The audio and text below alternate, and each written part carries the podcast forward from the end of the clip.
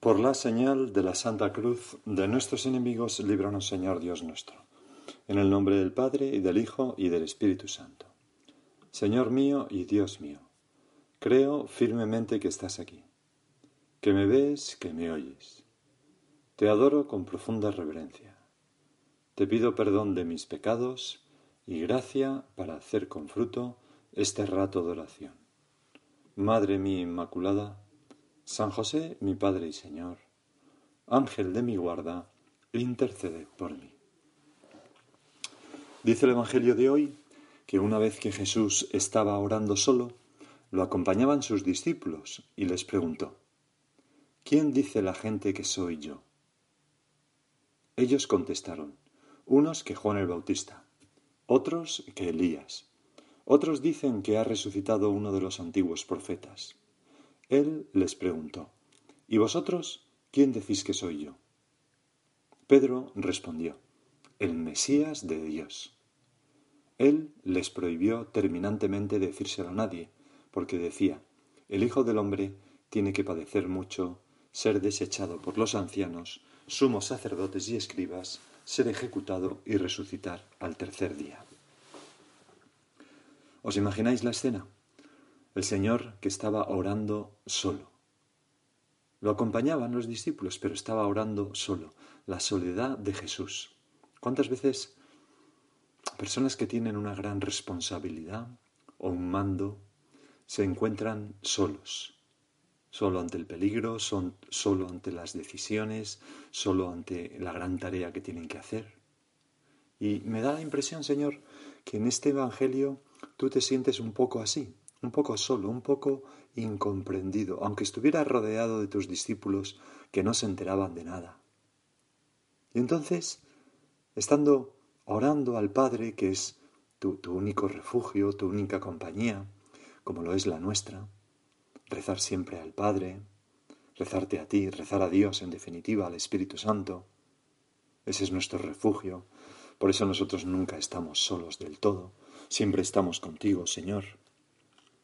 Pero decía que estando Jesús mm, con este sentimiento de soledad en medio del mundo, de cierta incomprensión, de, de no ser valorado en lo que realmente es, les pregunta a los discípulos, ¿quién dice la gente que soy yo? No sé, Señor, da la impresión que, que necesitas como cierto reconocimiento en cuanto ser humano. Todos los seres humanos mm, tenemos una de las necesidades básicas es la necesidad de reconocimiento, de ser valorados. No es malo, es algo que todos tenemos. En aquella famosa pirámide de Maslow, pues es uno de los escalones, ¿no? Eh, las necesidades de reconocimiento. Los discípulos contestaron, unos que Juan el Bautista, otros que Elías, otros dicen que ha resucitado uno de los antiguos profetas. O sea, nada aciertos cero. Y entonces, tú, Señor, como mirándoles a los ojos, les preguntas, bueno, la gente dice esto, ¿de acuerdo? ¿No? Como, como diciendo, bien, la gente no se entera de nada, vale, normal. Pero, ¿y vosotros? ¿Quién decís que soy yo? ¿Y vosotros quién decís que soy yo? ¿Quién soy yo para vosotros? Vosotros que lleváis tiempo conmigo, vosotros que me habéis visto predicar, que me habéis visto actuar, ¿quién soy yo para vosotros? Hay como, como un deje de tristeza a la par que un punto de esperanza. Jesús se siente solo y busca el amor y la comprensión y el reconocimiento de los suyos. Y entonces Pedro contesta, el Mesías de Dios. Y dice el sacerdote José Fernando Rey Ballester, en su comentario de este Evangelio, en el Evangelio del 2020, que Jesús sintió mucha alegría al oír a Pedro decir estas palabras. Se sintió aliviado y menos solo. Y entonces añade estas palabras a este sacerdote. Dile tú, sé quién eres, eres mi vida, mi amor, mi todo, Jesús. Y desde la hostia te sonreirá. Me ha encantado, Señor, este salto final. Jesús, desde el sagrario, desde la Eucaristía, desde el altar de tu parroquia donde desciende cada domingo, te pregunta ahora, y me lo pregunta a mí, que le traigo cada día sobre el altar. ¿Y vosotros?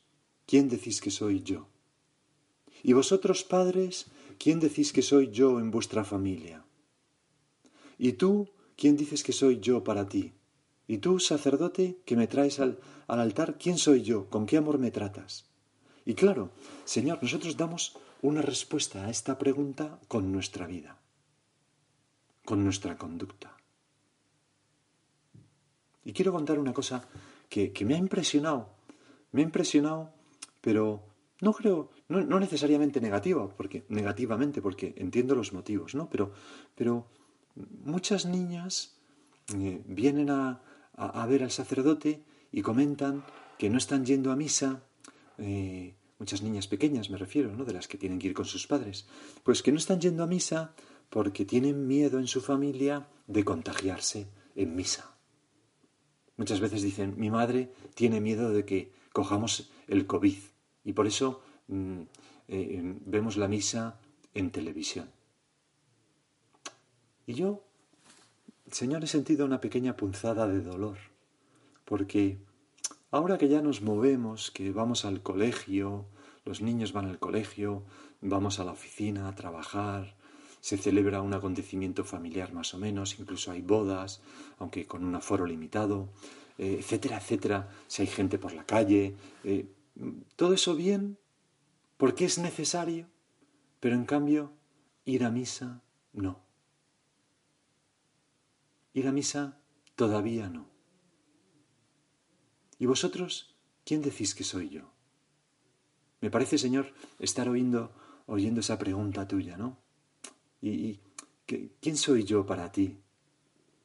Si eres capaz de ir a trabajar en una oficina con mucha gente o mandar a tus hijos al colegio con mucha gente y no eres capaz en tu familia de venir a verme cuando doy mi vida por ti sobre el altar con las medidas que las autoridades sanitarias mandan, por supuesto, ¿no? Distanciamiento, mascarilla, lo que sea. Señor, qué solo estás. Qué, Qué, pena que te dejemos tan solo, ¿no? Hay, hay tantas iglesias en las que hay tan poca gente. El Señor se va quedando más y más solo. Parece que el último que vas a recuperar la normalidad, Señor, vas a ser tú. Señor, que yo diga como Pedro con mis hechos, con mi presencia en la misa dominical, con mis visitas al sagrario, con mi participación en la hora santa. Hoy me decía una persona que estábamos hablando, bueno, me tengo que ir, don José, que me voy a la hora santa de la iglesia de tal. Bueno, pues fenomenal, de la iglesia de Caná, concretamente. Señor, que yo demuestre con mis hechos, como Pedro, que para mí tú eres el Mesías de Dios. ¿No piensas que ya es hora quizás de superar el miedo y de no conformarnos con ver a Jesús descender sobre el altar en una pantalla. Mientras Jesús está solo porque está ansioso de mi amor, de mi presencia, Jesús me quiere allí, junto a su madre, las santas mujeres y San Juan, al pie de la cruz. Aquella noche del jueves santo, en que instituiste la Eucaristía, Señor, empezaste así, ardientemente deseado comer esta Pascua con vosotros. Ardientemente desea el Señor tenerte a ti y a mí cuando Él celebra la misa, cuando Él se encarna en el pan. O en aquel Viernes Santo cuando Jesús está en la cruz y exclama, tengo sed, sed del amor de todos los corazones por los que estoy dando mi vida. Tengo sed de ti, hijo mío, hija mía, de tu amor. No me, no, no, no me basta lo que dicen los demás, ¿Quién soy yo para ti? Quiero tu amor. Eso es lo que nos dice el Señor. El Señor no sabe contar más que hasta uno. Le importas tú, le importo yo, le importa aquel. Y tú, Señor, deseas ardientemente que yo te acompañe cuando vienes sobre el altar, que vaya a recibirte en la comunión si estoy debidamente dispuesto, que te haga una visita o un rato de compañía en el sagrario, que pase a saludarte cuando mm, eh, voy por la calle y veo una iglesia abierta. Lo hago. ¿No podría hacerlo mejor, con más amor, con más fe, con más constancia, con más afán de llevarle el amor que quizás muchas personas que no pueden superar el miedo, pues han dejado de hacer? San José María, en una tertulia con sacerdotes en el País Vasco, en el año 72, le decía a aquellos sacerdotes, ¿no? Fijaros qué, qué entrañable, ¿no? Que deje también de pena, ¿no? Ese que, que percibir la soledad del Señor desde hace dos mil años en tantos agrarios, ¿no? Les decía, tenemos mucha prisa casi siempre, demasiada. Los enamorados no la tienen. Fijaos cómo se acompañan, una y otra vez. No se deciden a separarse, y nosotros, en cambio, tenemos mucha urgencia para marcharnos del sagrario y para dejar el altar. Señor, aumentame el amor, enciéndeme la fe, para que yo sea consciente de que tú estás verdaderamente presente ahí y que estás mendigando mi amor. Enciéndeme eh, por dentro para que yo sepa superar las dificultades que siempre habrá para asistir a la Santa Misa. Los primeros cristianos se jugaban la vida por asistir a la Santa Misa. Y me acuerdo un sacerdote de Perú, de la prelatura de Yauyos, que me contaba cómo le impresionó el ver que eh, para la misa de los domingos bajaban los inditos de las aldeas de arriba, de, de todo arriba, que estaban a kilómetros y kilómetros, y bajaban y llegaban eh, con los zapatos colgados al cuello, andando descalzos, y, habían salido a las cuatro de la mañana, estaban en la misa a media mañana, se ponían los zapatos y se cambiaban la camisa, y una vez terminado, otra vez para arriba a la aldea, otras seis, siete, ocho horas andando. Y aquel sacerdote decía, es impresionante la fe y el amor que tienen estas personas a la, a la Santa Misa, a la Eucaristía. Y yo, Señor, Luego, acompañar al Señor que está en los sagrarios. Mm, San Juan Pablo II, que tenía tanta devoción a la Eucaristía, que te amaba tanto, Señor, pues fue a visitar, mm, programaron, vamos, una visita a una parroquia en Roma, concretamente, bueno, una parroquia. Y, y entonces, como suele ocurrir en estos casos, fue primero a la parroquia el, el, jefe de seguridad del Vaticano, ese señor un poco calvo que siempre salía con, con San Juan Pablo II, ¿no? Al lado del, del, coche, del papamóvil, mirando a un sitio y otro, ¿no? Bueno, pues este señor, y también cogían niños y se los pasaba, tal, etc. Pues este señor fue a la parroquia y habló con el párroco, que, que al que yo conozco, es amigo mío, y, y entonces fueron viendo lo que iba a hacer el Papa allí, tal cual, no sé qué, y entonces pasaron junto a una capilla que tenía unas cortinas tapándola. Y entonces preguntó, ¿qué hay aquí? Y abrieron las cortinas y se vio pues una pequeña capilla con un sagrario donde estaba el Señor en el sagrario. Y entonces preguntó el jefe de seguridad, ¿está ahí Jesús? Y le dijo, sí. dice, pues entonces tengan estas cortinas cerradas durante la visita, porque si el Papa lo ve, seguro que entra y se tira veinte minutos rezando con lo cual sería pues una complicación para el acto, ¿no? Aquel hombre que está acostumbrado a convivir con, estaba acostumbrado a convivir con San Juan Pablo II, lo sabía a ciencia cierta que el Papa era incapaz de pasar de largo ante tu presencia silenciosa, Señor, en los sagrarios. Quizás porque tenía mucha fe, pero porque tenía mucho amor también. El gran solitario, así te han llamado algunos santos, refiriéndose a esa espera amorosa en el sagrario. San José María, en una carta al 73 de 1973, escribía a sus hijos, Jesús sacramentado, que nos esperas amorosamente en tantos agrarios abandonados. Yo pido que te tratemos siempre bien, rodeado del cariño nuestro, de nuestra adoración, de nuestro desagravio, del incienso, de las pequeñas victorias, del dolor, de nuestras derrotas. Señor, que yo nunca te deje solo que te trate con mucho amor. Es conmovedor, además, ¿no? Pensar que ahí, en esta iglesia, está Jesús, que lo puede todo, esperándome, disponible. ¿Cómo no voy a detener un momento, buscar un aparcamiento, bajarme y hacer una visita al Señor? Al gran solitario.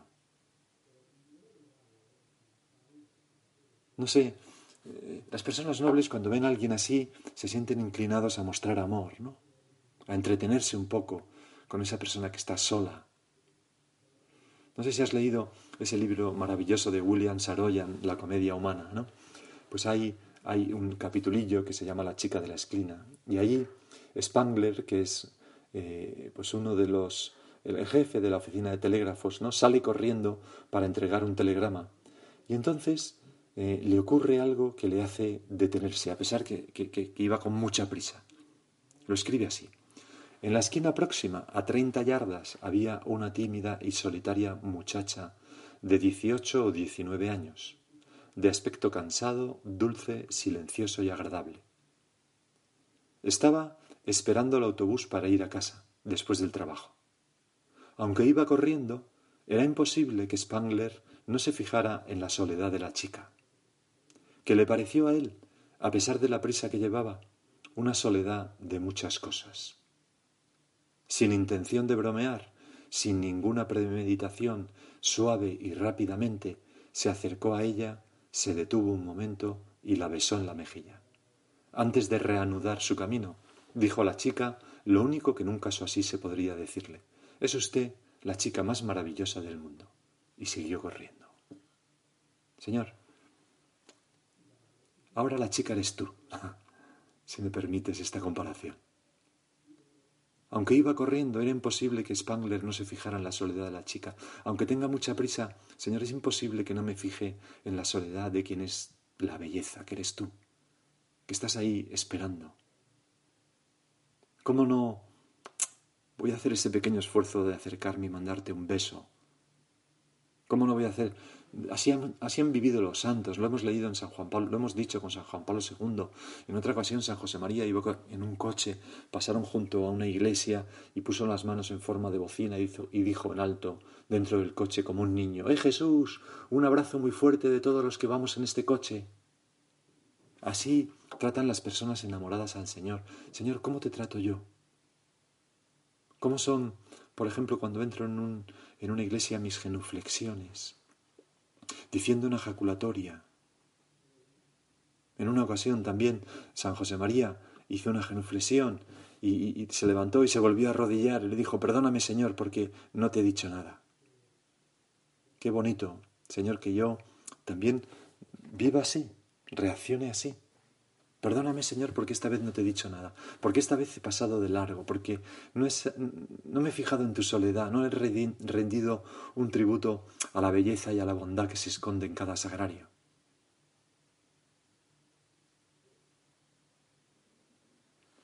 Luego, ocurre que a veces mm, no nos damos cuenta de, de quién está realmente en los sagrarios, que es nuestro Señor Jesucristo, que es el motivo de todas las obras de arte de una iglesia, es el motivo de toda esa construcción maravillosa.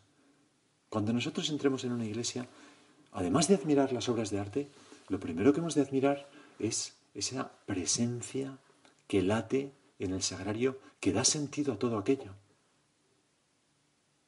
No vaya a ser que yo me comporte en una iglesia como un pagano.